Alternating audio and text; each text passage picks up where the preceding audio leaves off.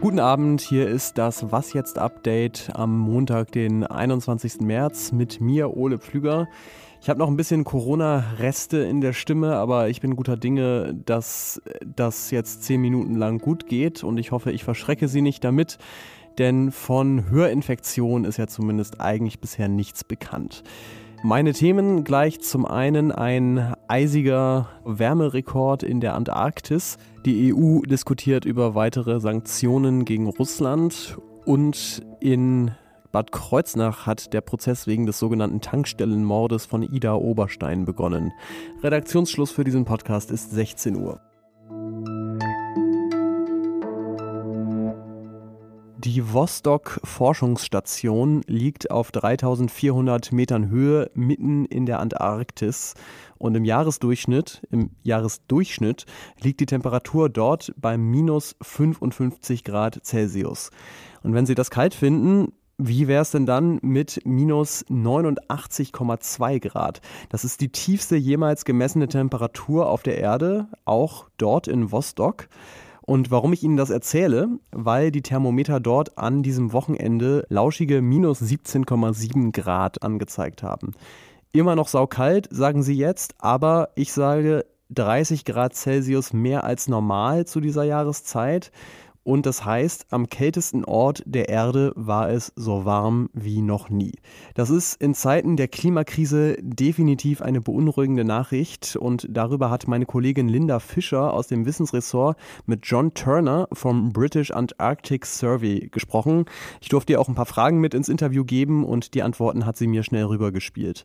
Meine erste Frage war, ähm, dass wir ja wissen, dass die Erde wärmer wird und die Polregionen auch besonders schnell. Aber in inwiefern denn dieser Rekord jetzt doch eine Überraschung war. Und da hat er gesagt, Well, we shouldn't be surprised about these heat waves because we've seen them before. Naja, einerseits sind diese Rekorde nicht wirklich eine Überraschung, weil wir schon länger extreme Temperaturen in den Polarregionen beobachten. We've had a temperature of 38 degrees centigrade in the Arctic Circle in Siberia. Mm. That's the highest temperature in the Arctic. We've had storms bring high temperatures to the Arctic. And in the Antarctic, we've had record high temperatures before. Es gab ja verschiedene Hitzewellen in der Arktis vor allem in letzter Zeit. Aber er betont auch, well, I think this is a classic weather event. dass es besonders schwierig ist, dieses Ereignis jetzt dem Klimawandel zuzuordnen. Really, around most of the coast of Antarctica, there was not extremes. I can send you these. You can just read the abstracts and there wasn't a change in extremes. Weil es eigentlich so ist, dass in der Ostantarktis, wo das jetzt aufgetreten ist, bisher keine Häufung von Temperaturextremen, von hohen Temperaturextremen aufgetreten sind. Und seine Erklärung dafür ist. I think the answer was the ozone hole. Because the ozone hole increased the winds around Antarctica by about 20% and, and reduced the amount of heat being transferred into Antarctica. So the ozone hole has counteracted the effects of increasing greenhouse gases dass bisher das Ozonloch dazu geführt hat, dass kalte Winde in der Ostantarktis lokal den Effekt der Erderwärmung überspielt haben. Aber er sagt auch, all the ice locked into Antarctica um, uh, could raise sea level by 60 meters. Es ist natürlich richtig, sich um die Antarktis Sorgen zu machen, allerdings nicht so sehr wegen dieser Temperaturen jetzt in der Ostantarktis. High temperatures in the interior sound spectacular denn die sind zwar spektakulär, but they really don't affect the environment as much as you think. It's, it's the temperatures around the coast. Aber für die Frage, ob das Eis schmilzt, ähm, gar nicht so relevant. Und zwar, weil sie immer noch deutlich unter Null liegen und dort oben in der Ostantarktis ist nicht der Punkt, wo die Gletscher schmelzen, sondern an den Küsten und vor allem in der Westantarktis. Da schwimmen die Gletscher zum Teil auf dem Meer und schmelzen entweder, wenn es dort in der Luft deutlich wärmer ist als 0 Grad, das sei auch schon vorgekommen. But Terranova Bay, an Italian station, they had a temperature of, um, I think it was plus seven, plus seven degrees, that causes melt. And we hear a lot about floating ice shelves and they are melting. aber vor allem auch, weil eben wärmere Meeresströmungen das Eis von unten anfressen. Das ist also der schwache Punkt des Antarktiseises und ähm, das haben Sie vorhin auch schon gehört. Er sagt auch, naja, wenn das Eis irgendwann tatsächlich komplett abschmelzen sollte, wovon wir gerade noch weit entfernt sind, dann könnte das den Meeresspiegel um 60 Meter anheben. Das ist jetzt aber wirklich die sehr ferne Zukunft. Bis zum Ende des Jahrhunderts geht der Weltklimarat von einem Meeresspiegelanstieg von bis zu einem Meter aus, wenn die Treibhausgasemissionen weiter stark steigen. Die Bilder, die uns auch wieder in diesen Stunden aus der Ukraine erreichen, sind einfach herzzerreißend. Wenn man sieht, wie die Bombardierung gerade auf zivile Infrastruktur zunehmen, ganz bewusste Bombardierung äh, von Krankenhäusern in den letzten Tagen, von Theatern, wo man weiß, dass dort äh, Zivilisten, dass dort Familien, dass dort Menschen drin sind, dann werden Gerichte darüber entscheiden müssen. Aber für mich sind das klar und eindeutig Kriegsverbrechen. Die deutsche Außenministerin Annalena Baerbock war das. Die hat sich heute mit ihren Kolleginnen und Kollegen aus anderen EU-Ländern beraten. Und in einer Sache waren sich mindestens Baerbock und auch der EU-Außenbeauftragte Josep Borrell einig. Russland begeht in der Ukraine Kriegsverbrechen. Sie beziehen sich da besonders auf die Hafenstadt Mariupol, wo laut Berichten letzte Woche schon 80 Prozent der Wohnungen zerstört gewesen sein sollen. In Mariupol fehlt es seit Wochen an Wasser, Strom und Lebensmitteln und der griechische Generalkonsul, der hat die Stadt am Wochenende als einer der letzten europäischen Diplomaten verlassen können. Und er hat zurück in Athen gesagt, ich hoffe, dass niemand jemals wird sehen müssen, was ich gesehen habe. Und er sagte dann, dass Mariupol in die Geschichte eingehen werde als eine Stadt, die komplett vom Krieg zerstört worden sei, in einer Reihe mit Guernica, Grozny, Stalingrad und Aleppo.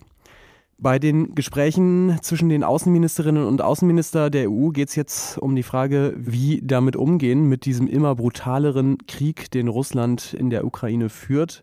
Baerbock hat da nochmal betont, dass Deutschland mittelfristig Energieträger aus Russland nicht mehr kaufen will. Wir werden schrittweise und zwar unter Hochdruck aus der russischen Abhängigkeit äh, von fossiler Energie ähm, aussteigen. Wir machen deutlich, dass wir alle Wege, die wir haben, mit Blick auf Russland äh, kappen werden, um äh, die russische Regierung, um den russischen Präsidenten auf allen Kanälen zu isolieren. Und am Mittwoch wird es nochmal um kurzfristigere Maßnahmen gehen, nämlich bei einem EU-Gipfel.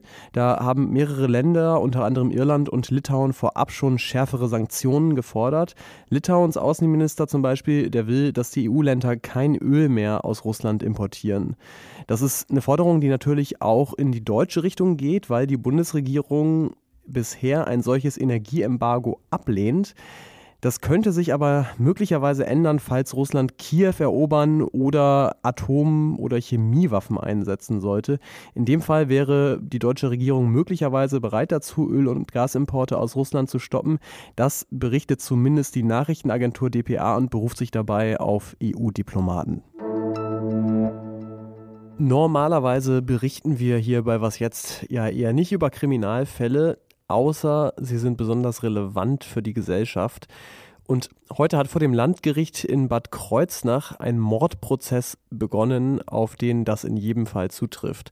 Es geht um den sogenannten mutmaßlichen Tankstellenmord von Ida Oberstein. Und dort ist ein 50-jähriger Mann angeklagt, der im September einen 20-jährigen Mitarbeiter der Tankstelle erschossen haben soll, nachdem, und jetzt kommt die gesellschaftliche Relevanz, der ihn auf die Maskenpflicht hingewiesen hat. Der Fall hat damals das ganze Land entsetzt, so wie hier auch den damaligen Bundesgesundheitsminister Jens Spahn. Der Ermordete hat schützen wollen, sich und andere, indem er auf die Maskenpflicht, auf die geltende hingewiesen hat. Es war ein kaltblütiger Mord. Es ist ja sogar nicht im Affekt gewesen, sondern derjenige ist zurück, er ist nach Hause gefahren, hat sich das sehr wohl überlegt. Und er gilt eben auch als besonders krasses Beispiel dafür, wie sich Corona-Leugner und Gegnerinnen von Infektionsschutzmaßnahmen radikalisieren. Jetzt aber zum Prozess. Mein Kollege Tillmann Steffen ist vor Ort in Bad Kreuznach. Und ähm, Tillmann, was hat denn dieser erste Prozesstag gebracht? Ja, Ole, eigentlich war gedacht äh, daran, dass heute die Anklage verlesen wird und dass anschließend der Angeklagte sich auch äußert. Die Anklage wurde dann verlesen. Ähm, doch kurz danach passierte etwas Unerwartetes. Äh, plötzlich ähm, brachte die Richterin CDs, verteilte die unter den Prozessbeteiligten darauf, wie sie sagte, 1300 weitere Aktenseiten der Generalstaatsanwaltschaft Koblenz. Das ist eine übergeordnete Ermittlungsbehörde, die in diesem Verfahren eben auch ermittelt hat und ein äh, zusätzliches psychiatrisches Gutachten zum Angeklagten äh, hatte, äh, weitere Chat-Auswertungen äh, etc. Das war dem Gericht, wie die Richterin sagte, erst vergangene Woche bekannt geworden, äh, dass es diese Akten gibt. Und die Strafverteidiger des Angeklagten wussten davon überhaupt nichts. Sie erfuhren das quasi kalt im Gerichtssaal. Und nun äh, weiß man ja, dass Strafverteidiger solche Überraschungen gar nicht gern haben. Die beantragten dann jedenfalls das Verfahren äh, zu vertagen. Und das äh, passierte dann nach einigen Unterbrechungen, einigem Hin und Her. Es gab noch einen zweiten Punkt. Die Staatsanwaltschaft hat heute auch ziemlich deutlich gesagt, dass sie da schon auch einen äh, politischen Punkt hinter diesem Motiv des Täters sieht. Äh, sie sagte, sie formulierte, die Staatsanwältin, dass der Täter wirklich äh, geschossen habe, stellvertretend auf den Kassierer in der Tankstelle, weil er die Politiker, die für die Corona-Schutzmaßnahmen verantwortlich waren, nicht erreichen konnte. Dieser junge Mann musste also offenbar stellvertretend sterben für die, die die Corona-Schutzmaßnahmen politisch verantworten. Ist das dann auch eine von den wichtigsten Fragen, um die es gehen wird? Also ob das eine politisch motivierte Tat war? Dieser politische Hintergrund spielt immer unterschwellig mit einer Rolle.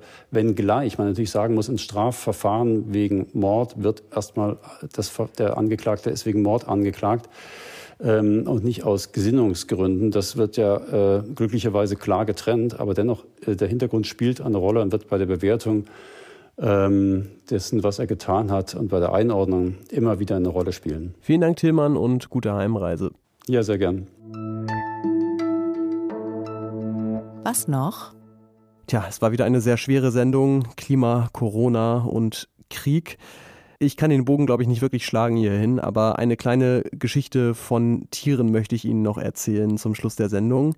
In Connecticut ist ein Schwarzbär in ein kleines Gehege mit zwei Schweinen eingedrungen und die Schweine haben sich nicht etwa vom Schwarzbären verspeisen oder angreifen lassen, sondern sondern sie sind sofort zum Gegenangriff ausgerückt, haben den Bären in die Ecke gedrängt mit ihren Rüsseln gestoßen und gestupst und ich würde Ihnen gerne das Video dazu vorspielen. Es hat nur leider keinen Ton. Sie finden es aber sicherlich selbst. Ähm, der Bär hat dann tatsächlich das Weite gesucht. Natürlich haben auch viele User schon die naheliegende Metapher entdeckt. Sie wünschen sich, dass die Ukrainerinnen und Ukrainer genau das gleiche mit der russischen Armee machen werden, sie aus ihrem Land vertreiben, wie die beiden Schweine den Bären. Und das war es bei Was jetzt für heute Morgen früh meldet sich hier Pia Rauschenberger dann mit weiteren Informationen und Diskussionen rund um die Frage, wie die EU mit Russland künftig umgeht. Ich bin Ole Flüger, bedanke mich fürs Zuhören und freue mich, wie auch das ganze Team, über Mails an wasjetzt.zeit.de. Tschüss und bis zum nächsten Mal. Jetzt erstmal eine Tasse Tee zum Stimmeölen, glaube ich.